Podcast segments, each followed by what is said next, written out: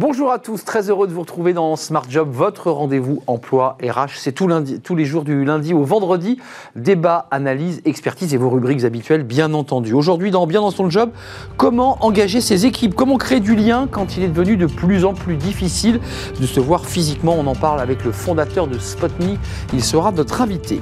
Smart et Réglo, votre rendez-vous juridique, elle est obligatoire. Tous les salariés doivent s'y plier. Je veux parler évidemment de la visite médicale. On en parlera dans quelques instants avec un avocat. Et puis le cercle RH, notre débat quotidien, on va se pencher sur la santé mentale des, salariés. C'est vrai que le télétravail a laissé des traces. Certains euh, plébiscitent ce mode d'organisation du, travail, d'autres ont souffert du télétravail. Euh, état des lieux en cette rentrée, on fera le point avec des experts, évidemment. Et puis euh, dans Fenêtre sur l'emploi, on s'intéressera eh à l'externalisation de la relation client. On nous expliquera tout à la fin de notre émission. Tout de suite, c'est bien dans son job.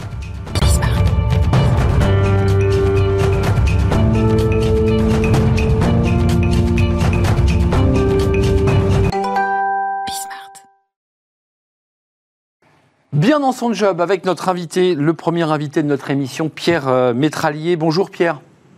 Bonjour Arnaud. Merci d'être avec nous. Vous êtes fondateur de, SpotMe. Euh, D'abord, expliquez-nous en quelques mots. On va bien sûr revenir euh, sur cette euh, notion de virtualité de la relation. C'est quoi SpotMe, vous qui avez la, fusée de Tintin derrière vous? Alors SpotMe, c'est une plateforme de marketing événementiel qui permet de gérer et de produire des événements business qui accélèrent le relationnel. Euh, ça peut être des événements de plusieurs milliers de personnes, que ce soit en hybride, que ce soit en présentiel, que ce soit en virtuel, ou des événements de plus petits formats de type, euh, de type webinaire. Euh, la plateforme elle-même offre toute une palette d'outils qui vont de la création de sites web, d'applis mobiles, de capture vidéo, de gestion de contenu et d'animation de communauté. Euh, concrètement, ça veut dire que, je, le dis abruptement, vous n'avez pas connu la crise chez SpotMe parce que euh, vous avez basculé d'organisation marketing traditionnelle à du marketing et du salon virtuel, c'est ça? Euh, Donc forcément, votre activité a progressé? Alors bon, l'activité a connu, on va dire, une chute énorme en quelques, en quelques semaines. Il faut savoir que l'essentiel de l'activité, le 95% de l'activité était présentielle avant, avant Covid. Et euh, tout, tout, cela s'est effondré en quelques, en quelques jours. Euh, on a fait face à plus de 300 annulations. Euh, c'était relativement compliqué, mais en quelques semaines, en fait, les ordinateurs se sont vite repositionnés, nos clients se sont vite repositionnés et ont passé commande pour notre solution, pour notre solution virtuelle. Donc en fait, on a fait une, brève chute et puis une grosse remontée pour avoir un chiffre d'affaires qui augmente à peu près de 120% sur l'année. C'est ça, donc 120%, euh, parce que bah, tout a basculé sur le virtuel. Euh, combien d'événements vous avez euh, réussi à, produire, à créer virtuellement? Parce que les, chiffres sont assez extravagants. Ouais, alors, ce qui nous concerne, on est, sur une niche vraiment sur, sur le B2B. Hein. on, a, on produit à peu près plus de 10 000 événements par année à travers notre plateforme. Euh, concrètement, l'avenir, c'est quoi pour vous chez SpotMe? Parce que c'est un peu le débat qu'on a eu hier sur le télétravail. On se dit, mais est-ce que c'est stop ou encore? Est-ce qu'on revient euh, au monde du, XXe siècle? Euh, Ou est-ce que les entreprises, finalement, se sont adaptées pour se transformer?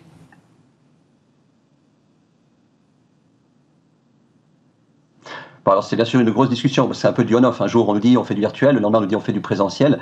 Euh, on préfère prendre un petit peu de distance par rapport à tout ça. Je pense que ce qu'on a vu c'est que les mœurs ont évolué. C'est bien sûr qu'il y a eu la, contrainte de la crise, du confinement, etc. Mais, mais de manière générale, il y a une, différentes habitudes de consommation. Et, le télétravail, c'est euh, voilà, c'est quelque chose qui va rester d'une manière ou d'une autre. Mais ce qui se passe aujourd'hui, ce qu'on sent, c'est qu'il y a une vraie volonté de la part des participants, des consommateurs, des employés ou des clients qui sont les participants à ces événements, de de faire une consommation de ce qu'on appelle de l'événement à la demande. Euh, c'est-à-dire que je veux pas forcément avoir le, on m'impose pas de venir à telle heure, à telle date, à tel endroit. Je veux aussi avoir le choix de le consommer plus tard. Je veux avoir le choix de le consommer à distance. Et c'est vrai qu'aujourd'hui, on voit que je peux venir en présentiel, je peux, le, je peux me connecter en live en même temps depuis mon ordinateur. Euh, je peux le consommer pendant que je suis euh, voilà dans le métro euh, sur mon mobile, ou alors je le consomme à la demande. Aujourd'hui, on voit que la consommation à la demande, c'est près de plus de 80% de, l'engagement aujourd'hui. Et ça, bien sûr, c'est aussi des outils comme Netflix qui, ont communiqué cette, idée à travers les années. C'est intéressant ce que, ce que vous nous expliquez. C'est-à-dire, en plus de créer de la virtualité qui était avant du live, on appelait ça du live, on est en live, on se connecte et puis on peut voir. Là, aujourd'hui, la consommation se fait en stockage. Les gens vont aller chercher l'événement ou ce qui s'est passé, euh, comme un peu, on va voir un podcast en quelque sorte. C'est tout à fait ça. Et en fait, ce qui est assez intéressant, c'est que c'est aussi une évolution du monde du travail. Cette consommation synchrone où tout le monde se réunit au moment où le, où le DG a décidé pour, pour participer à la réunion ou pour collaborer ou pour écouter un message, ça aujourd'hui, c'est quelque chose qui est complètement dépassé parce que les, contraintes que cela impose sur les individus sont énormes, avec des impacts sur la santé, sur l'inclusivité, etc. Et, si on enlève toute cette barrière de, synchrone, et on va dans un monde beaucoup plus asynchrone où je choisis, l'individu choisit. Euh, euh, on a voilà, on a plein de nouvelles possibilités qui, s'ouvrent à nous. Et c'est pas seulement bien sûr l'événementiel, c'est tout le monde du travail aujourd'hui qui est, qui est impacté par ça. Pierre Métralier, ça change quoi pour vous dans votre business? Je dirais même dans l'ingénierie euh, technique, parce que vous en amont, évidemment, il faut se connecter, il faut des réseaux, il faut. Qu'est-ce que ça change techniquement pour une entreprise de proposer de l'événement à la demande? Bon, alors il y a déjà un gros challenge euh, technique parce que vous devez faire de la captation euh, de son et de vidéo, que ce soit en présentiel, mais vous pouvez aussi faire amener des intervenants euh, qui sont virtuels, qui sont en distanciel, et puis une composition entre les deux. Donc, à proposer ces outils-là, ces outils n'existaient pas il y a il y a 18 mois, ils, commencent à, exister aujourd'hui, et puis en fait les possibilités sont démultipliées. Vous pouvez faire des événements où vous pouvez faire du virtuel 100%, vous pouvez faire des pods avec des groupes qui interviennent et qui communiquent entre eux. Vous pouvez faire du présentiel. et bien sûr, vous avez une couche à la demande pour ajouter là-dessus. Donc, vous avez le besoin en termes de produits et de technologies a simplement explosé. Et euh, un petit souci de, de son puisqu'on parlait justement avec Pierre Métralier de, tous les enjeux technologiques, ben voilà la preuve euh, dans cette séquence. On voulait remercier Pierre Métralier parce que je pense qu'on l'a perdu, euh, fondateur de SpotMe. J'avais plusieurs euh, dernières questions à lui poser. Ah, on vous retrouve, c'est formidable. on, vous avait, on vous avait perdu, vous étiez parti dans votre fusée lunaire avec Tintin.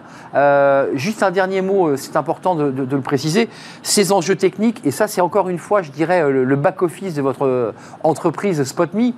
Euh, il faut recruter aussi des salariés qui, vont bien et qui techniquement peuvent euh, bah, vous accompagner dans, ce gap technique quand même. C'est intéressant. Ouais, alors le, gros, gros, gros changement au niveau du recrutement, on est dans cette vague de la grande, ce qu'on appelle la grande démission. Et, je pense que c'est vrai, on le voit, euh, beaucoup de gens veulent changer de poste. Et, en fait, il y a une énorme concurrence sur l'offre employeur. Et, je pense que beaucoup de gens sont passifs. Beaucoup de gens aujourd'hui sont passifs par rapport à ça. Ou pire, pense à un retour à la normale avec ramener tout le monde au bureau avec les contraintes que cela impose.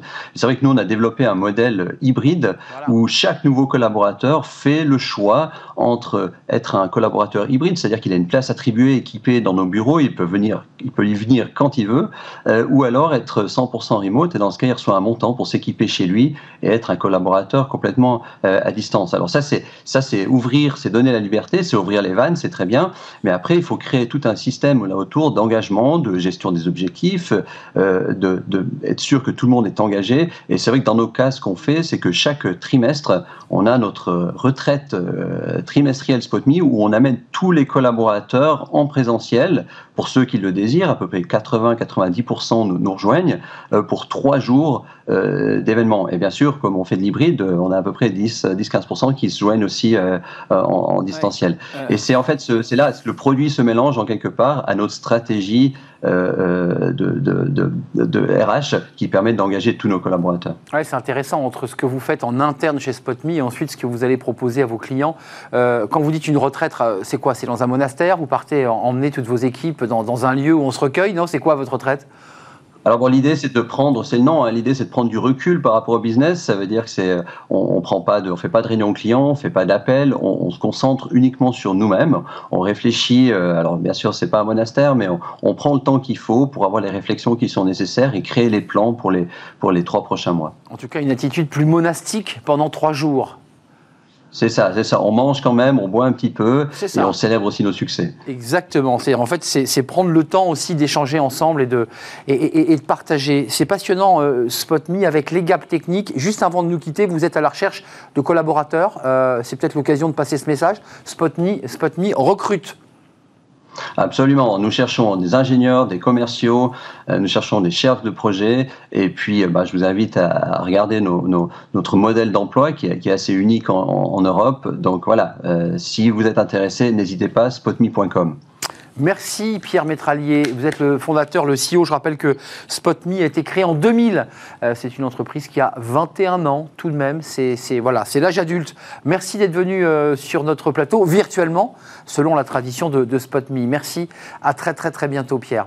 Tout de suite, c'est Smart et Réglo, notre rubrique euh, juridique. Un éclairage. Alors, tout ça va vous sembler d'une évidence euh, biblique. Euh, la visite médicale, bah oui, la visite médicale, vous allez dire, oh bah oui, ben oui, mais elle est obligatoire, tous les salariés doivent y passer, et elle suscite un certain nombre de, questions et de débats avec eh des réponses, justement, dans notre rubrique Smart et Réglo. Smart et Réglo, un focus juridique. Alors là, on s'intéresse à un sujet, vous qui avez été ou être salarié, bah, vous l'avez vécu, cette euh, visite médicale. Elle est obligatoire, tout le monde y passe. Euh, c'est un passage obligé quand on entre dans l'entreprise. On prend son badge cantine et puis ensuite on a une convocation pour la visite médicale. On fait un point parce que c'est un sujet assez intéressant qui paraît anodin mais qui est fondamental. Gilali Mazouz, merci d'être avec nous. Avocat en droit social au cabinet McDermott, Will and Emery. Euh, vous avez souhaité parler de cette visite médicale. D'abord, commençons par le début, pas à pas. Qu'est-ce qu'on entend par visite médicale. Enfin, ça paraît simple, on va voir un médecin. On va voir un médecin, pas n'importe lequel. Il y a un corps constitué de médecins spécialisés qu'on appelle euh, les médecins du travail. La médecine du travail est organisée euh, pour faire l'interface entre le salarié en termes sanitaires et l'entreprise. Et euh, la visite médicale, euh, celle qu'on connaît traditionnellement, la visite médicale d'embauche, elle a disparu avec la loi El Khomri en 2017 et elle est remplacée par une autre visite qui est une visite qu'on appelle d'information et de prévention. Le médecin du travail n'est pas un médecin soignant. C'est un médecin qui fait de la prévention. C'est vrai. Et donc, euh, il prescrit pas, il met pas de, il n'y a pas d'ordonnance. Non, il n'y a pas d'ordonnance, il ne, il ne soigne pas. Mm. Donc la médecine euh, du travail organise ces visites médicales. On en a grosso modo euh, cinq types différents essentiellement.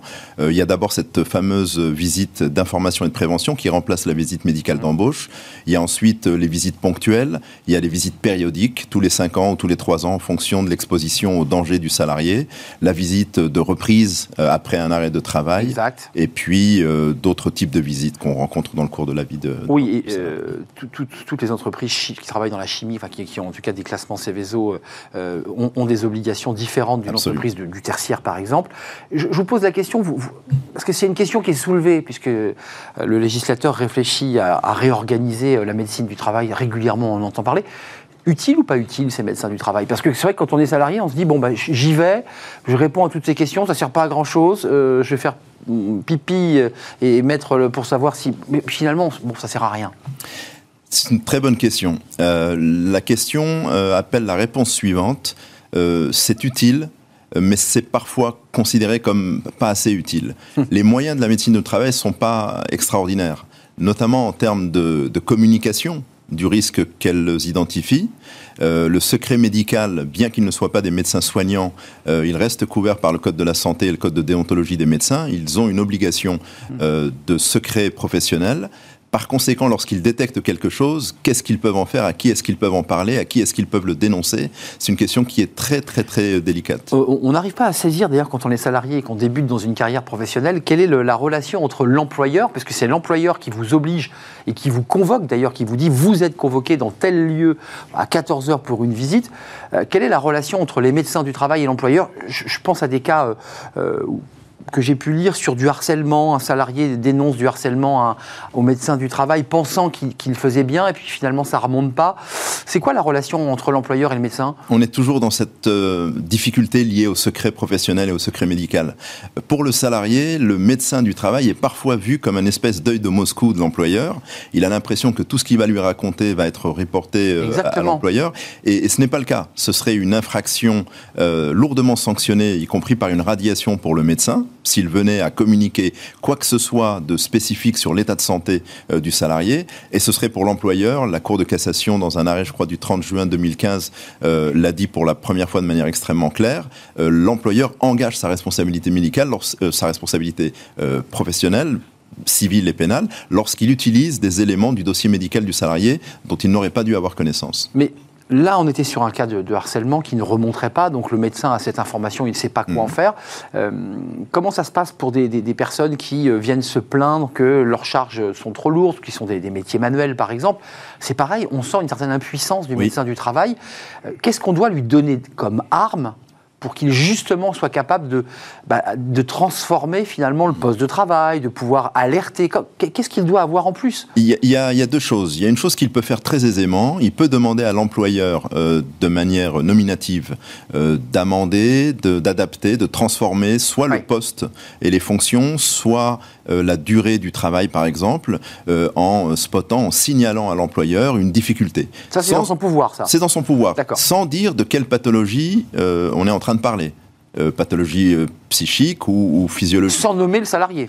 Il peut nommer le salarié. Il peut le faire. Tant qu'il dit, puisqu'il va être obligé de parler d'un poste spécifique. Donc forcément, ce sera le poste de monsieur X ou de madame Y, mais il ne devra pas parler de, harcèlement, il ne devra pas parler de euh, insuffisance cardiaque, etc. Ça, il peut pas le faire. Il ne peut se prononcer qu'en termes d'aptitude ou d'inaptitude, euh, d'instruction, de transformer, adapter euh, le temps de travail et, les fonctions. Donc sur le cas de harcèlement que j'évoquais tout à l'heure, le médecin du travail est impuissant dans, dans ses prérogatives, je dirais, professionnelles et juridiques à intervenir Il peut intervenir, mais par des biais. Euh, il peut, par exemple, organiser un audit. Il peut, par exemple, euh, demander à ce qu'encore une fois, le poste de tel individu soit adapté de telle et telle manière, en faisant comprendre de manière implicite à l'employeur euh, qu'il y a une situation de harcèlement. Ce qu'il peut faire d'efficace, en revanche, c'est se faire délier de son obligation de secret professionnel par le salarié, de manière à communiquer avec le médecin traitant qui lui a la plume beaucoup plus libre euh, que celle euh, du. Donc il y a un contournement, on repasse par le médecin traitant. Euh, et le médecin traitant établira des attestations, enverra la personne vers un psychiatre pour établir un déséquilibre lié au travail, etc et le salarié constituera ainsi petit à petit son petit dossier précontentieux. C'est ça. qui finance, qui, rémunère la médecine du travail? Ben, ce, ce, sont, pour les grandes entreprises, ils sont intégrés à l'entreprise. Euh, tout en étant intégrés à l'entreprise, ils ne sont pas subordonnés à l'employeur. c'est un peu le débat de l'avocat au sein de l'entreprise. Exactement, c'est un peu le débat de l'avocat au sein de l'entreprise aux États-Unis bah notamment, où euh, tout en étant rémunéré et intégré, il, est censé garder, euh, il est dans, censé, une, dans une fiction un petit peu tirée par les cheveux, garder une indépendance totale et intégrale. c'est pour ça que je vous amenais sur le débat de l'indépendance du médecin lorsqu'il est intégré, puisqu'il y, y, a des services de médecine dans des très grandes entreprises sans passer par des prestataires on voit mal comment le médecin peut être indépendant de, son employeur, parce que malgré tout, il est payé par son employeur. Il est payé par son employeur, euh, il a euh, une progression de carrière qui est gérée par cet employeur, et, euh, c'est très compliqué. Et d'ailleurs, à cet égard, le, secret médical est une bonne excuse pour le médecin du travail, Bien sûr. parce que ça justifie son mutisme et ça justifie sa non-collaboration avec l'employeur. Donc ça veut dire, vous qui, qui j'imagine, avez eu à accompagner des salariés ou des entreprises l'institution doit être supprimée ou réformée c'est intéressant d'avoir le regard d'un juriste. L'entreprise doit être réformée, à mon sens, parce que le, travail de prévention euh, est un travail euh, essentiel. Euh, c'est plus d'une réforme que d'une suppression pure et simple, à mon avis, dont il s'agit. il y a beaucoup, beaucoup à réfléchir et beaucoup à dire sur ce qu'il faudrait apporter, notamment le point que vous soulevez depuis tout à l'heure, celui de la communication, de la remontée ben d'informations. C'est un vrai problème parce qu'on se rend compte de ce que l'information ne circule qu'entre le médecin du travail et le salarié, Exactement. ou alors entre le médecin du travail et les services de la médecine du travail. Ça sort très peu. Et donc ça n'aide pas l'entreprise euh, à pouvoir prendre des mesures. On peut, il n'y a pas que des entreprises qui soient, qui soient coercitives, elles peuvent entendre positivement ce qu'on leur dit. Le médecin du travail peut, en face d'une situation particulière de harcèlement par exemple, aborder de manière générique avec l'employeur un programme d'audit, un programme de réforme euh, du fonctionnement de l'entreprise, sans nommer ni l'individu ni sa maladie, mais en parlant en termes génériques pour aller euh, vers un mieux. Merci euh, Gilal Mazouz d'être venu sur notre plateau parce que c'est un sujet qu'on pourrait d'ailleurs traiter dans, dans, le cadre d'un débat, cette médecine du travail, dont on parle d'une réforme qui finalement n'arrive jamais et dont les salariés sont jamais très satisfait d'ailleurs du service rendu par cette médecine du, travail. Merci d'être venu sur notre plateau. Euh, vous êtes euh, au cabinet euh, McDermott. William Emery. William Emery. J'aime bien quand vous dites l'accent comme ça anglais, je trouve très très élégant. Merci d'être venu sur notre plateau tout de suite. On fait une courte pause pour retrouver le, cercle RH, le, débat. Justement, tiens, ça va faire écho aux, propos que l'on vient d'avoir sur la médecine du travail. On s'intéresse à la santé mentale des salariés. Où en est-on en cette rentrée? Quelles sont les traces laissées par cette crise Covid, le télétravail la distance, appartements trop petits. Euh, qu'en est-on de cette santé mentale euh, Est-ce que c'est à l'entreprise seule de porter finalement eh bien, réparation des difficultés mentales des salariés? On fait le point avec des experts, c'est juste après cette courte pause.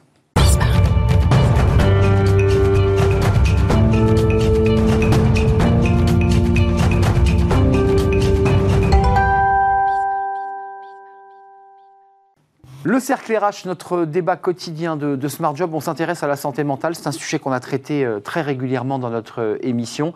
Alors évidemment, la santé mentale des salariés d'une manière générale, et puis en particulier à travers cette crise Covid, parce que c'est vrai que des salariés ont été isolés, certains ont lancé des messages d'alerte, euh, appartements trop petits, dépression, burn-out, impression d'être parfois harcelé par son manager de mails à des horaires souvent hors, hors horaire de, de travail.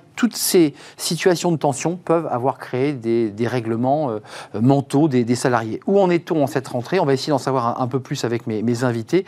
Euh, trois invités sont, avec moi. Euh, d'abord, commençons par présenter Christophe Nguyen, qui vient régulièrement dans l'émission. Vous êtes psychologue du travail et président du cabinet Empreinte Humaine, et vous faites des baromètres réguliers. Vous, voilà, vous trempez votre thermomètre pour voir quelle est la situation. On fera le point avec vous dans, cette émission. Timothy Lay, merci d'être avec nous. Vous êtes directeur général d'IDOCO, qui est un cabinet de conseil, coaching, formation en management et ressources humaines. Et vous me disiez en préparant l'émission que parfois il vous arrivait, quand il y avait des, dossiers psy, bah, de, parfois renvoyer la balle du côté d'empreinte humaine, qui, elle avait vraiment une, compétence euh, psy. On fera le point avec vous sur vos actions euh, concrètes. Et puis Julia Neelbiz, merci d'être avec nous, cofondatrice de, TIL, jeune entreprise créée en janvier 2021.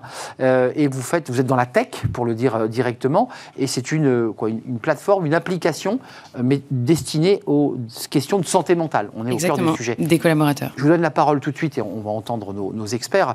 Euh, pourquoi cette idée en janvier 2021 On est en plein Covid, euh, il y a des angoisses existentielles, vous dites, il y a un besoin?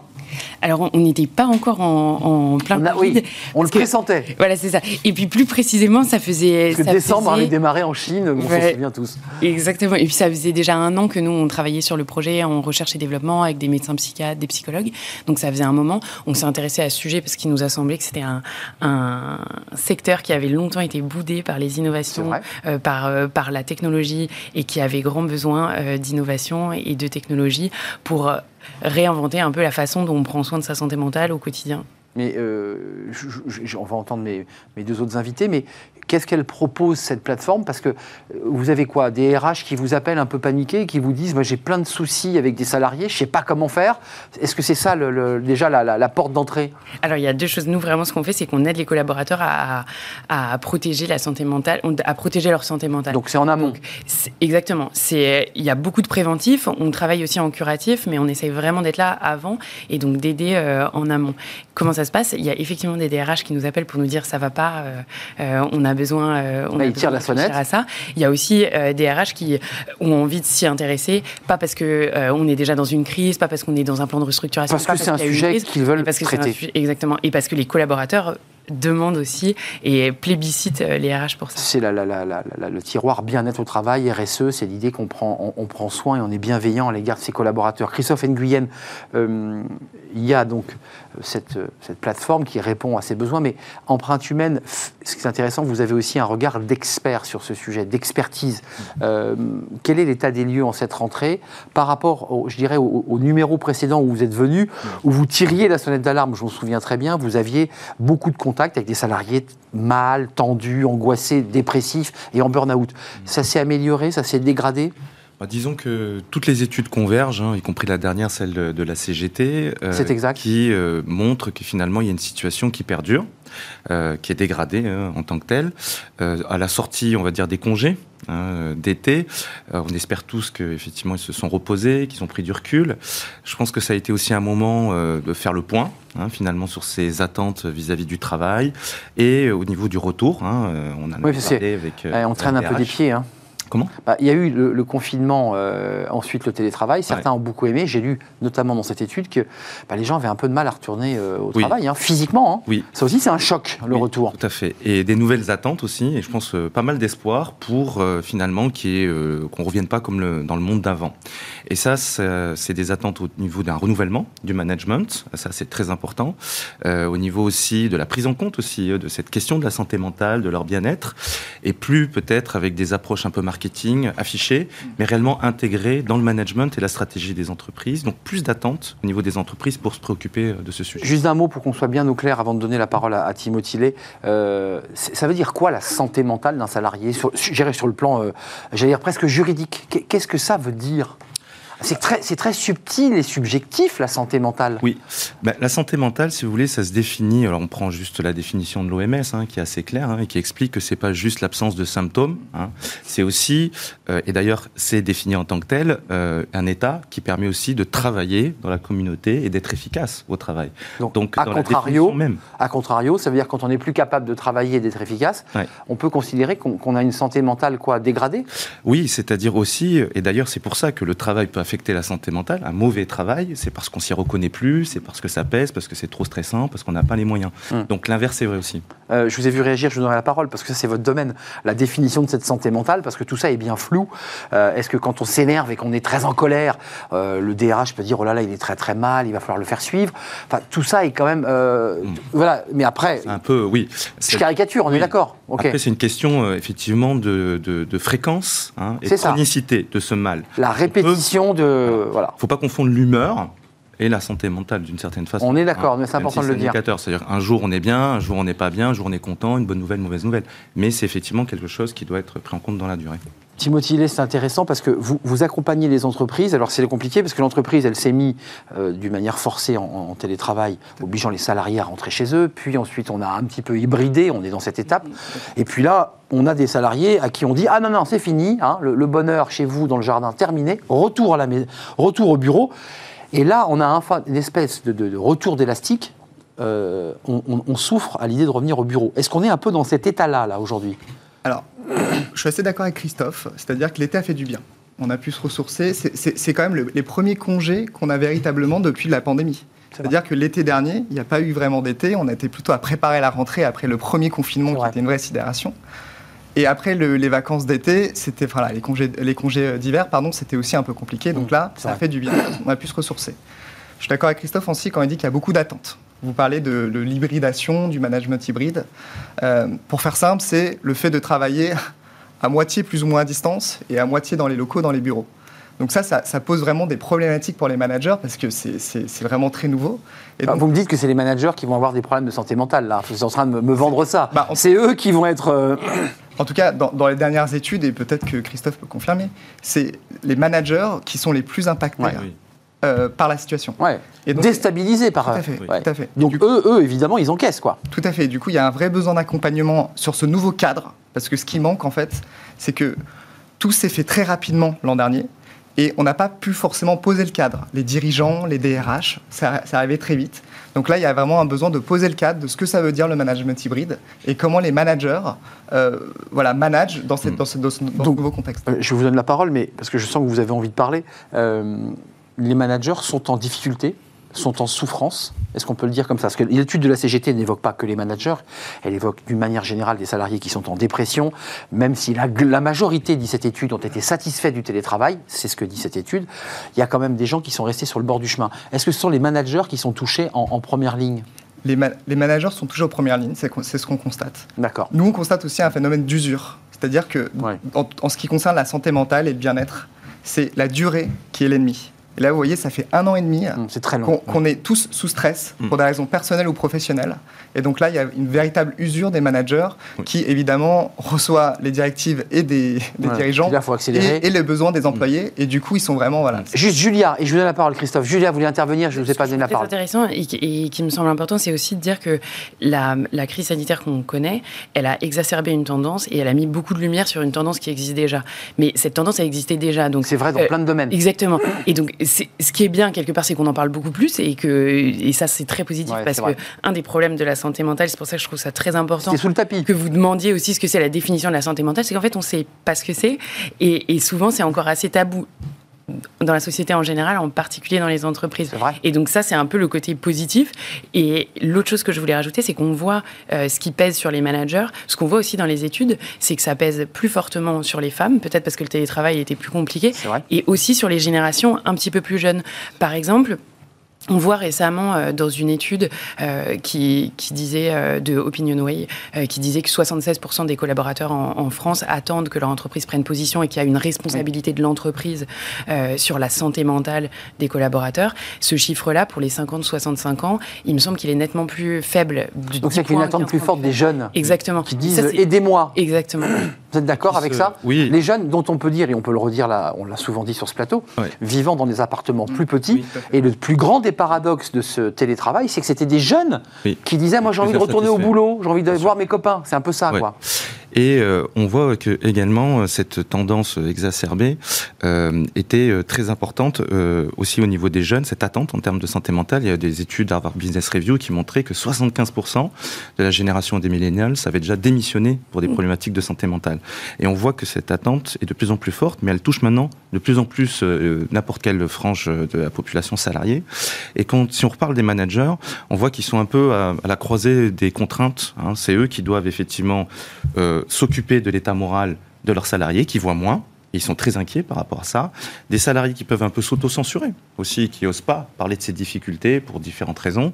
Et également une organisation du travail qui n'est pas encore tout à fait adaptée par rapport euh, à l'hybridation et euh, qu'est-ce qu'on fait dans les locaux, qu'est-ce qu'on fait euh, plutôt à distance et comment on crée finalement cette convivialité, ce sujet aussi de performance qu'on doit, on va dire, maintenir avec des salariés qui sont parfois décrocheurs, qui se mettent en retrait aussi parfois. Donc euh, les managers, c'est un peu, euh, je pense, le point névralgique sur lequel il va falloir. euh, Il y a juste une Julia, et, et- mais allez-y, allez-y, c'est l'intérêt de ce débat.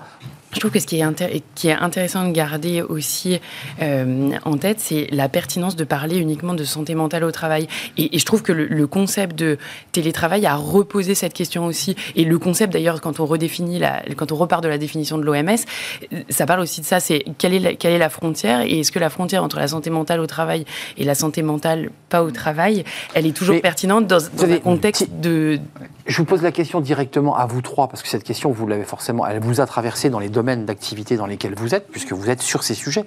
Est-ce que c'est réellement à l'entreprise de prendre cette question en charge? On a des cas de figure de salariés qui, pour des raisons liées à leur vie de famille, à un divorce, à une rupture, à des problèmes qui sont parfois même génétiques, médicaux, vont venir avec leur valise dans l'entreprise Oui. et ensuite dire à l'entreprise, non mais il faut se dire, il faut se dire les choses, Oui. et dire à l'entreprise, mais je suis pas bien, il faut m'aider. Enfin, je, je sais pas, mais c'est déjà les managers, ils sont en très grande difficulté par rapport Oui. vraiment à cette ligne de crête Ouais. entre ce qui relève de la vie personnelle et ce qui relève de la Ah vie oui, mais- professionnelle.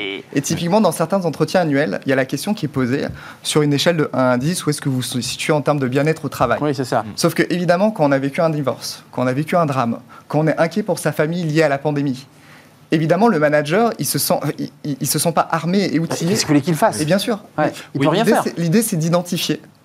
Et après, c'est de, de- de passer le relais aux professionnels. Hmm. Mais l'obligation, c'est d'identifier. Évidemment, le manager ne peut pas tout faire. D'ailleurs, il n'est pas psy et c'est pas son rôle. C'est Oui. pas le rôle de l'entreprise et du manager, on est d'accord. Mais, Mais, c'est euh, au- à minima d'identifier. Christophe Nguyen et Julia, Voilà. c'est la question de fond. L'entreprise dit attendez, déjà, j'ai quand même des contraintes énormes Oui. sur la question environnementale, Oui. j'ai le- la bien-être au travail, j'ai la Oui. santé, mais un salarié qui vient avec ses problèmes, moi je peux Oui. pas. euh, Mais ça s'impose en fait. Les entreprises qui vont vra- euh, pas du tout le prendre en compte, je pense qu'elles vont dans le mur hein, d'une certaine façon. Et cette Même si le problème vient de l'extérieur. même si le problème vient de D'accord. Euh, on l'a vu aujourd'hui, euh, les DRH qui ont dû traiter énormément de problèmes personnels et parce que c'était la réalité du moment. Assistante sociale, nounou, psychologue. euh, Et après, ça a été très difficile de placer la limite, Hmm. effectivement. Et il, va, il faut séparer aussi ce qui est de la vie pro et de la vie perso. Il faut remettre les choses au bon niveau. Euh, en revanche, l'entreprise qu'avec- dispose. Avec le télétravail, pardonnez-moi, il n'y a plus de vie pro, il n'y a plus. Y a Tout se mélange. Oui, mais il faut pouvoir aussi recréer ses repères.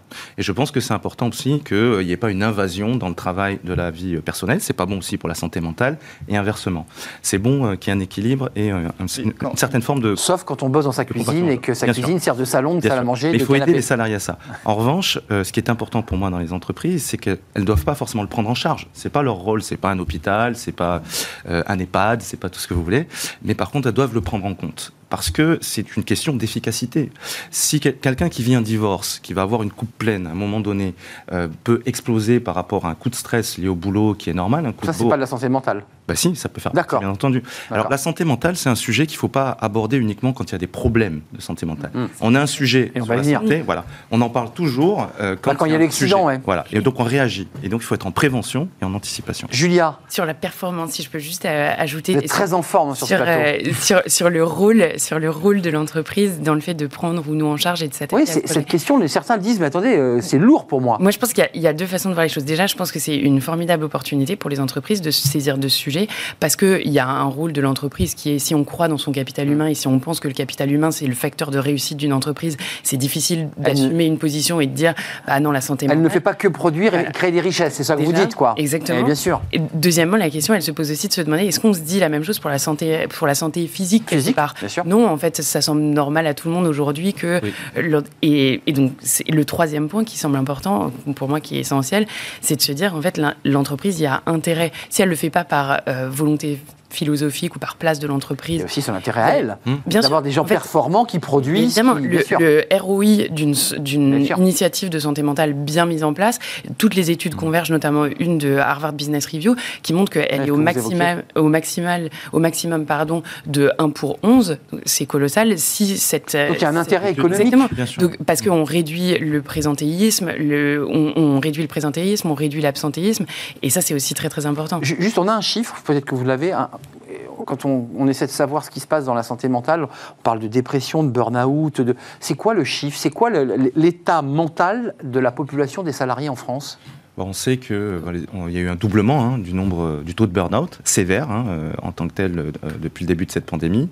Il n'y a pas un DRH qui n'a pas vu, qui n'a pas eu à traiter ce sujet d'épuisement, hein, de surengagement. Donc là, on est au, sommet de l'échelle, je dirais. Voilà. Mais dans les dépressions, dans les moments où le salarié vous dit je, m'arrête, qui s'arrête régulièrement, l'assurance maladie doit bien avoir évidemment quelques chiffres. Oui.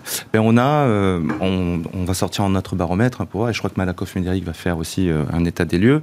On a à peu près un quart des salariés qui se sont arrêtés pour des problématiques de santé mentale. Donc on voit que c'est un vrai sujet aussi. C'est un coût pour la collectivité. C'est un coût pour la collectivité. C'est du PIB en France. Euh, et d'ailleurs, euh, c'est vrai qu'on parle beaucoup des entreprises dans leur rôle, et, les salariés le disent, euh, c'est aux entreprises de prendre en, charge finalement les conséquences humaines de leurs décisions, en particulier quand des moments de, décisions difficiles. Hmm. Bon, je pense que là aujourd'hui, c'est même très encadré par la loi, ça se pose, ça se pose même pas. En revanche, on peut se poser la question, comme on sait que le bien-être mental va de pair avec euh, l'efficacité économique, euh, quid des politiques publiques hein, par rapport à ça? J'allais basculer sur cette question. C'est vrai que ce n'est pas qu'aux entreprises de prendre en compte On est euh, ce sujet des difficultés psychologiques. Vous êtes d'accord avec ça? Puis je voulais qu'on parle prévention avant de nous quitter, parce qu'il y a tout un travail aussi. Le bien-être, c'est en amont faut, être, si, voilà, si on, organise l'espace pour être bien, ben, en général, on évite, si on met le bon feu rouge et les bonnes signalisations sur la route, l'accident est limité quand même. Mm.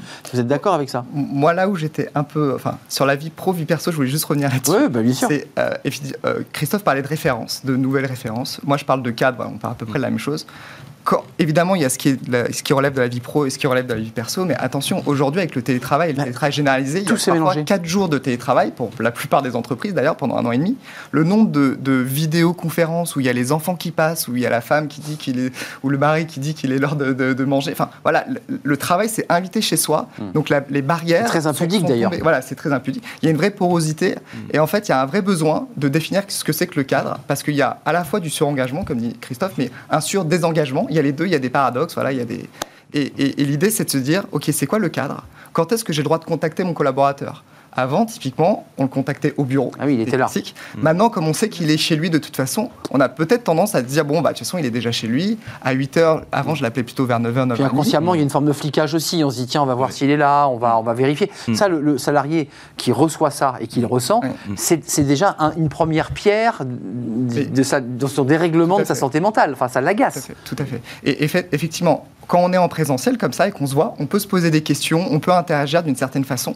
Si on fait la même chose digitalement en envoyant un mail, un texto, ça peut être vu comme du flicage, alors qu'au fond, le manager veut garder sa distance. En fait, il réitère la même chose qu'il faisait en présentiel et en distanciel, sauf que c'est vécu très différemment par le collaborateur. Et le manager ne s'est pas interprété. Il n'y a pas forcément la prise de conscience du manager. Il y a beaucoup de malentendus aujourd'hui du fait qu'il y a un manque de clarté sur ce cadre. Il y a d'un côté aussi une grande demande de télétravail, de flexibilité, de confiance. Oui, c'est, le retour au bureau est pas si simple. Hein. pas si simple.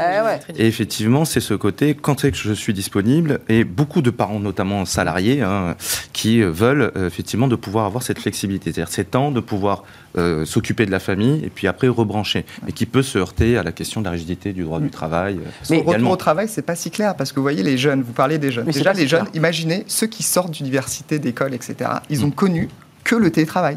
Ceux qui ont été diplômés l'an dernier Ouais, n'ont connu, ils n'ont pas vu leurs collègues. Onboardé en Voilà. virtuel. Oui. La plupart de mes clients, Ouais. évidemment, mettent tout leur process de recrutement virtuel. Ouais. Et pendant un an et demi, ils travaillent avec des équipes Mm. virtuellement. Donc, on peut comprendre qu'ils ont envie de retourner au travail. Donc, Mm. la question du retour au travail n'est pas si simple. Au bureau. Il y a- voilà, au, au Oui, bureau, pardon. oui, il, y a, voilà. il y a ceux qui veulent retourner au, au- au bureau et ceux qui veulent plus de télétravail. Mais Et, et les managers, ils sont confrontés à ça dans la même équipe. Hmm. exact. C'est ça la Donc problématique. c'est des problématiques différentes et des désirs différents qui Oui. sont souvent contradictoires. Tout à fait. Oui. Alors, on est d'accord. Mais juste concrètement, euh, porosité, vie privée, vie euh, professionnelle. Mm. Euh, certains veulent revenir au travail, d'autres traînent les pieds pour y aller. On ne peut pas encore évaluer ce que, ce que- euh, la- cette rentrée Mm. en matière de santé mentale. On ne sait pas. Si on, Faut attendre on un peut, faut attendre un petit peu. On ne sait pas parce qu'on on a eu le choc du télétravail. On en a parlé. Puis j'ai l'impression que dans quelques semaines, on va nous dire ah c'est le choc de la rentrée. Oui. Tout le monde est dépressif. Non, enfin je. Oui, disons que les nouvelles attentes, si elles sont frustrées par rapport au télétravail, Donc avec le recrée- retour Mm. un petit peu, on va dire, euh, bête et méchant, hein, à 100% euh, Ah ouais, présentiel. allez tous. euh, a des études qui ont sorti, notamment publiées par Slack, hein, avec Opinionway, qui montraient que quasiment la moitié hein, des télétravailleurs disaient qu'ils préféraient démissionner s'il y avait un retour à 100% en présentiel. Démissionner. Mm.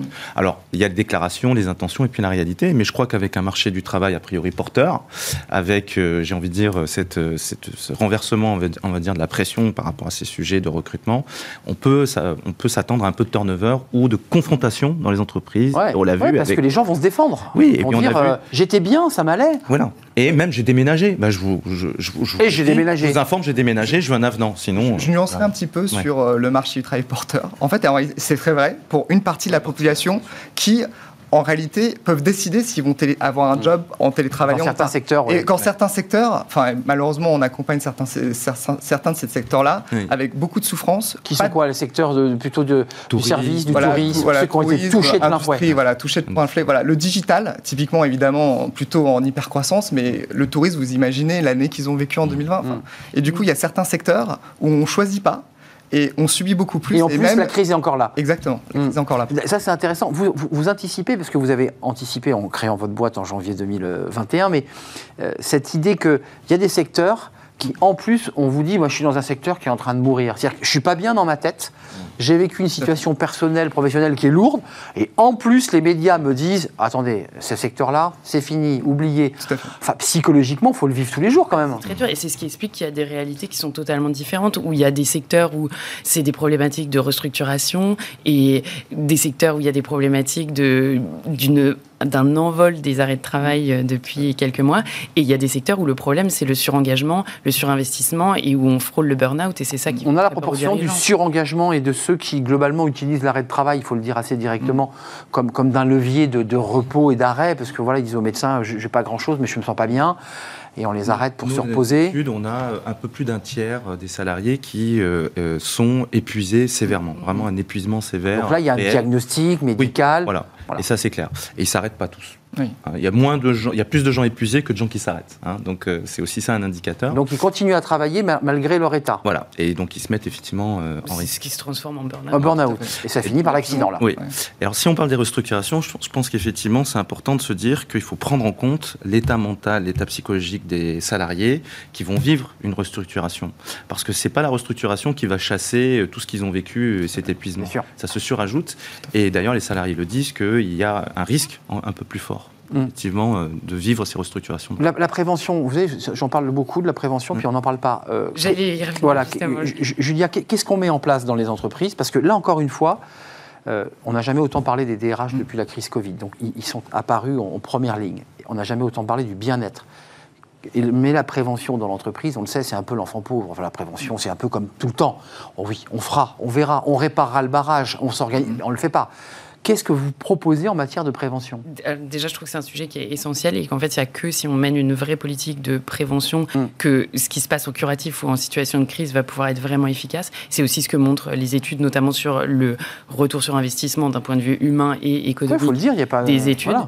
Nous, concrètement, ce qu'on met en place, c'est que l'accompagnement qu'on a créé, il est à la fois euh, collectif dans le fait d'organiser des webinaires, évidemment, autour de la santé mentale dans l'entreprise, de parler, de briser ce tabou et de construire cette culture culture et surtout à travers l'application qu'on a créée en mettant la technologie au service euh, de la thérapie et de la psychologie. Avec des gens en face compétents. Ce qu'on fait, bah, il y a trois piliers en fait dans notre application. La première, c'est de mesurer, de savoir où est-ce qu'on en est. On a développé un indice propriétaire avec des médecins psychiatres et des psychologues pour savoir où est-ce qu'on en est et savoir le diagnostic et, voir l'évolution.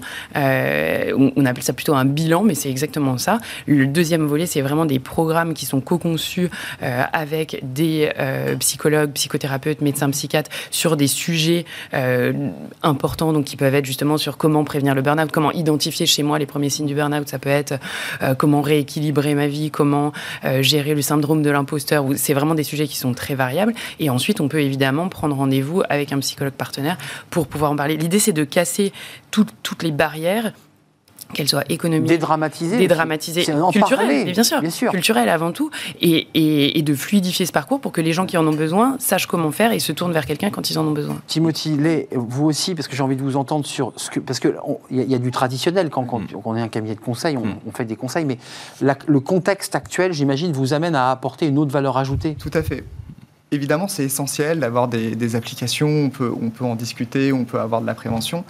Pour nous, ça passe aussi par le comportement au quotidien des dirigeants, évidemment, qui sont responsables et, et, et qui sont modélisants, et des managers. Euh, et c'est important, voilà, la curation, malheureusement, enfin, je l'ai dit tout à l'heure, l'ennemi avec la santé mentale, c'est la durée d'exposition. Donc évidemment, plus on prend tôt, plus on peut prévenir. Et c'est vrai pour beaucoup de maladies d'ailleurs. Et, du coup, il y, y, a besoin de formation, d'accompagnement, euh, et c'est vraiment des et d'explication pédagogique. En disant attention, n'attendez pas que le salarié s'effondre sur son bureau pour le dire Tout à fait. Pour, pour l'aider. Mais après, les managers ne peuvent pas tout. Il y a aussi la culture d'entreprise. J'ai entendu des mots tout à l'heure d'authenticité, et moi ça me parle, c'est-à-dire faut pas qu'il y ait trop d'écart entre ce qu'on dit et ce qu'on fait. Voilà, l'authenticité. Très important. Euh, besoin, bien sûr, de bienveillance, mais vraiment de la bienveillance, c'est pas voilà, sincère. sincère. Encore mmh. une fois, avec l'authenticité. Et pour moi, de la confiance, parce qu'évidemment, comme on l'a dit tout à l'heure, euh, le fait d'envoyer des messages le soir et le matin pour demander ce qu'on fait, ça eh peut être oui. vécu comme du flicage, mmh. alors qu'au fond, le manager, il veut juste piloter son activité. À condition que le manager l'explique, si je peux me permettre, oui. euh, et qu'il dise aux salariés. Oui, et alors je dirais, Christophe Nguyen, mot de la fin. Ce qui marche, euh, on va dire, parce qu'on a vu qu'en France, on n'avait jamais parlé autant de ces sujets de santé euh, mentale, de stress, de risques psychosociaux, alors que tous les indicateurs de santé mentale en France euh, dans le travail se dégradaient. Donc on, on, on, beaucoup de chercheurs se sont posé la question pour savoir si on ne prenait pas la mauvaise voie et on s'y prenait pas de la bonne façon. Donc il y a plein d'études qui ont montré quelles étaient les conditions pour que ça marche. La condition numéro un, c'est l'engagement hein, du comité de direction là-dessus, qu'il en parle et qui disent que c'est un sujet important pour moi. Donc il ait une vision stratégique. Qui s'empare vraiment voilà. du sujet. Voilà, que c'est pas juste un sujet marketing pour recruter, que c'est vraiment un sujet stratégique business quoi, dans le business model.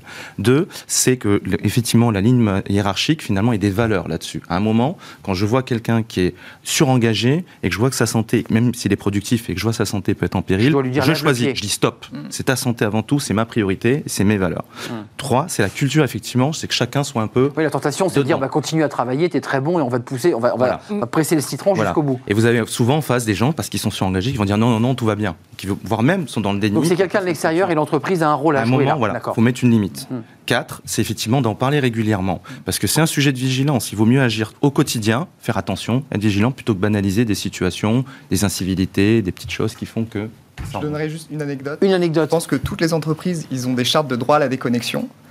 Et derrière, c'est est-ce qu'on la respecte vraiment? Est-ce qu'on respecte les week-ends, les soirées? Mmh. Et c'est évidemment, on a besoin de temps de récupération pour notre santé mentale. C'est pour ça qu'on parle des congés d'été, mais on a aussi besoin des week-ends et de ces soirées. Mmh. Et évidemment, les, c'est très bien d'écrire les choses, mais derrière, c'est les comportements quotidiens. C'est, de le faire. Est-ce que le droit à la déconnexion est vraiment une réalité? Ou est-ce que c'est juste un cadre? Et est-ce que c'est vraiment une exigence à un moment ouais. managériale que les personnes puissent se reposer? Il est contourné avec des SMS et d'autres, d'autres plateformes qui, qui, ne sont plus dans les, les, règles de déconnexion. Enfin bref, on a tous vécu cela. Il y a, il y a les règles et il y a la réalité. Merci. Mmh. Juliane Elbise, cofondatrice de TIL, fondée en janvier 2021, euh, véritablement une plateforme euh, de la tech au service, avec des professionnels derrière évidemment, au service des salariés et des DRH. Euh, merci à Timothy Lay, DG de d'Idoco, conseil, coaching, et puis on vient de l'entendre aussi un vrai travail de pédagogie sur les, COMEX et les comités de direction. Puis merci à Christophe Nguyen, psychologue du travail et président du cabinet Empreinte Humaine. Vous viendrez peut-être nous parler de votre baromètre qui va sortir bientôt, ce qui donnera comme ça des chiffres très concrets. Fenêtre sur l'emploi, c'est pour terminer notre émission. On, s'intéresse eh bien aux syndicats professionnels des centres de contact, les services clients. Vous savez ceux qu'on appelle euh, lorsqu'on a un souci. Eh ben, c'est souvent des services externalisés. On en parle, c'est tout de suite.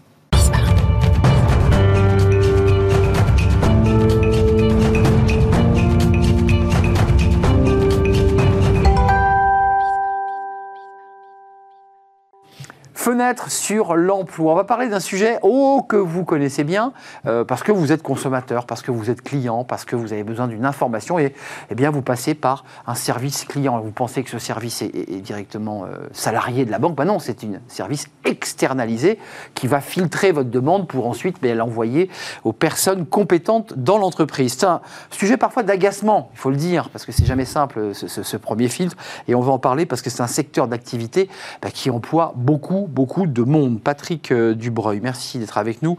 Euh, Dubreuil, d'ailleurs. Vous êtes mhm. président du, syndicat des professionnels des centres de contact, le SP2C. Mhm. Euh, des travaux, des études qu'on va commenter évidemment dans, quelques instants.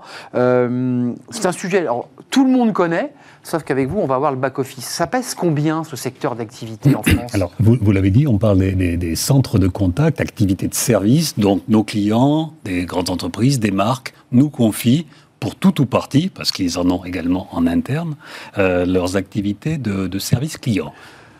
Euh, euh, combien de personnes Alors, sous notre APE en France, nous employons 51 000 personnes, hein, et au total en langue française, presque 150 000 en langue française, puisque évidemment, quand vous le dites comme cela, on a bien compris, on l'a vécu parfois, il y a évidemment des, personnes, des services contacts qui sont au Maghreb, qui sont euh, ailleurs, avec des personnes qui parlent le, français. C'est bien de cela. Oui, oui, il y, a, 500 millions de personnes dans le monde qui parlent français, qui sont réunies dans la, dans la francophonie, donc on exerce en français partout où c'est possible, absolument. Euh, concrètement, euh, c'est quoi? C'est une mission d'intérêt général? Parce qu'il y a un vrai débat. honnêtement, certains consommateurs disent mais pourquoi l'entreprise n'a pas intégré un service client? On a même parfois des marques qui mettent premier service client avec des notations incroyables pourquoi cette volonté d'externaliser? Puisque ça, c'est un, débat qui vous concerne très directement. Alors clairement, puisque c'est notre euh, raison sociale, bah d'une certaine manière. Alors au commencement, c'est-à-dire il y a à peu près une vingtaine d'années, en particulier sous, euh, sous la croissance du secteur des télécoms, à l'émergence d'Internet et du mobile, euh, il a fallu effectivement construire des infrastructures de réponse aux consommateurs pour le mobile, l'Internet, etc. Oui, ça, naît avec ça finalement. Exactement. Le, besoin des entreprises à l'époque, il était simple, hein, c'est avoir accès à un service immédiat, un savoir-faire immédiat, avoir de la flexibilité, de la réactivité et une forme de compétitivité économique. C'est toujours aujourd'hui les fondamentaux euh, de, notre, de notre secteur et encore une fois, les entreprises partagent confie certains clients, certains horaires, certains créneaux, certaines activités à des entreprises euh, euh, comme la nôtre. Bon, ce qui a beaucoup changé aujourd'hui, et euh, c'est effectivement mesuré par un certain nombre d'études auprès des consommateurs, c'est que notre métier, par sa maturité, par les partenariats, les technologies associées, apporte une qualité différenciée. C'est-à-dire que ce qu'on appelle l'expérience client, c'est-à-dire le vécu que vous avez mmh. quand vous allez... Bon ou mauvais? Eh bien, il peut être meilleur il peut être meilleur. Je cite par exemple un baromètre euh, de grande notoriété qui est élu service client de l'année. Mmh. les, que je citais tout à l'heure. les lauréats, les lauréats, deux tiers des lauréats externalisent pour tout ou partie leur relation client. C'est-à-dire ce qui était avant, et vous l'avez compris, une forme de, de facilities, de commodité, euh, de, bon, pratique, et en plus aujourd'hui un vecteur de qualité. En clair, donc je suis une marque, je veux que mon client Arnaud soit correctement traité, je vais regarder l'externalisation pour que son rendu, son expérience client soit meilleur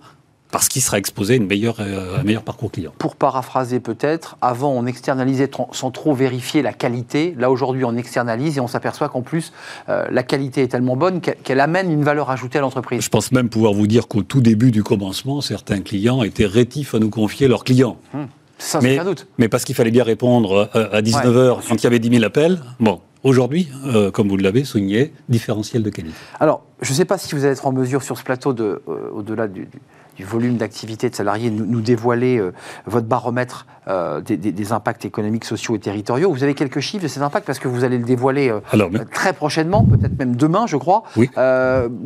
Qu'est-ce qui ressort finalement de ce baromètre? Alors oui, merci. Ce, baromètre est, réalisé annuellement par le syndicat avec le concours du EY Consulting. Euh, il, a, deux objectifs actualiser les chiffres de la profession. Je vais vous en redonner quelques-uns. Et puis euh, délivrer les grandes tendances. D'accord? Les chiffres de la profession. On intervient sur un marché de 3 milliards d'euros de chiffre d'affaires. D'accord? Nos adhérents sont les filiales françaises de grands groupes mondialisés de la relation client. Parmi les trois premiers mondiaux Il y a deux de nos adhérents. Le numéro un mondial est un Français, il s'appelle Téléperformance. Téléperformance, très le numéro, connu. Le numéro 2 s'appelle Saitel aujourd'hui. Ce sont des adhérents du SP2C euh, pour travers leur, leur, leur filiale Donc la France est, est un pays... Euh, parmi les majors mondiaux. Parmi les majors par, euh... parmi, les, parmi les majors mondiaux. Donc je l'ai dit, 51 000 personnes employées dans notre profession, 150 euh, centres de contact en France. Le grand public dit souvent centre d'appel. Hmm. Nous, on dit plutôt centre de contact parce que... Vous savez, moi je dis service client, donc en fait on a... C'est mieux, c'est mieux. C'est mieux, ça vous plaît mieux ça Oui, ça plaît et, et surtout, euh, ça souligne aussi le fait qu'il y a de moins en moins d'appels dans euh, euh, les centres de contact, parce exact. que vous pouvez solliciter la marque par mail, par chat, au travers des réseaux sociaux. oui, ça c'est un peu un contournement d'ailleurs du, du, service client, parce qu'on peut toucher parfois, effectivement, on envoie un tweet un peu agacé, et immédiatement on a une réponse euh, de, de la marque. Ça c'est du, du, du service contact ou c'est la marque directement en direct? En général, c'est les marques ça? En général, quand il faut faire des évolutions, des adaptations très très rapides, euh, et peut-être on dira un mot de la, la crise sanitaire que l'on a rencontrée, les entreprises se tournent plutôt vers l'externalisation pour faire vite, bien, efficace quitte à après à réintégrer et à revenir etc., et de confier de nouveau quelque chose en externalisation. Euh, les 3 milliards, la France, un des leaders, euh, pour ne pas dire le leader sur ces questions. Qu'est-ce qui ressort de ce baromètre? Quelles sont les, les, grandes tendances du, du baromètre, euh, tant sur le niveau des salariés, sur leur formation j'allais dire sur leur bien-être, parce que comme vous, vous, avez, vous avez pu l'entendre, le débat euh, juste avant traitait de la santé mentale, et je, je m'autorise à le dire, c'est un métier qui n'est pas si simple à, ah, C'est un métier difficile. C'est un métier où on a beaucoup de pression, on oui. se fait engueuler au téléphone. Alors, alors c'est bien de dire ça, parce que vous vous introduisiez en parlant de l'agacement que l'on a tous à joindre un service client. Ouais. Je vous le confirme. Vous et moi, on joint rarement un service client pour vérifier qu'il est ouvert ou pour le féliciter d'être là. Ouais. Vous êtes agacé, en général, on a un problème. vous avez un problème. En général, vous ne l'avez pas résolu. D'accord? Plusieurs fois. Donc, vous vous résolvez à appeler. Donc, ça monte. Vous pouvez attendre un petit peu. Et on a tous un petit peu honte à un moment donné euh, de s'en être pris à la téléconseillère ou téléconseiller qui, pourtant, concrètement, dix minutes après, va vous dépanner. Bon, voilà. Donc, on, vrai, euh, les, les, les, centres de contact et les centres de contact externalisés peut-être encore plus ont par répercussion un petit peu, un, un, petit peu ce ressentiment. Maintenant, vous avez raison. Donc la santé au travail, elle, elle voilà. est importante. C'est pas, c'est pas un métier qui est fait pour tout le monde. C'est un métier de service. Il faut accepter de servir. En France, c'est parfois un peu moins valorisé mmh. qu'ailleurs. C'est pas anglo-saxon, hein. c'est pas, pas un la métier, culture. C'est un métier exigeant qui nécessite d'énormes capacités d'adaptation et oui, qui s'effectue dans un univers de productivité parce que le service en dépend. Parce que quand vous appelez que vous êtes agacé, vous, en plus, vous ne voulez pas attendre. Donc, il y a derrière des notions de productivité. Bien sûr, bien sûr. La bonne nouvelle, c'est que pour les gens qui s'adaptent à ce métier-là, les possibilités d'évolution, d'inclusion, de passerelle sont très, très nombreuses. Sur le Donc, plan purement RH. Merci d'être venu. Vous allez dévoiler ce, ce, baromètre. On pourra en découvrir, euh, je dirais, tous les chiffres et toutes ces Absolument. tendances. Merci Patrick Dubreuil, euh, président du syndicat des professionnels des centres de contact. Euh, soyez parfois un peu vigilant quand vous vous énervez avec un centre de contact, un, un, centre d'appel. Voilà. Au bout, il y a un humain qui va essayer, tant bien que mal, de vous aider, qu'il nous parle de France ou qu'il nous parle de la francophonie du, du, monde entier, parce que parfois ils viennent évidemment de, de, de ces pays du, de très très loin. Merci d'être venu sur notre plateau pour terminer cette émission. Je serai là évidemment demain pour un nouveau numéro.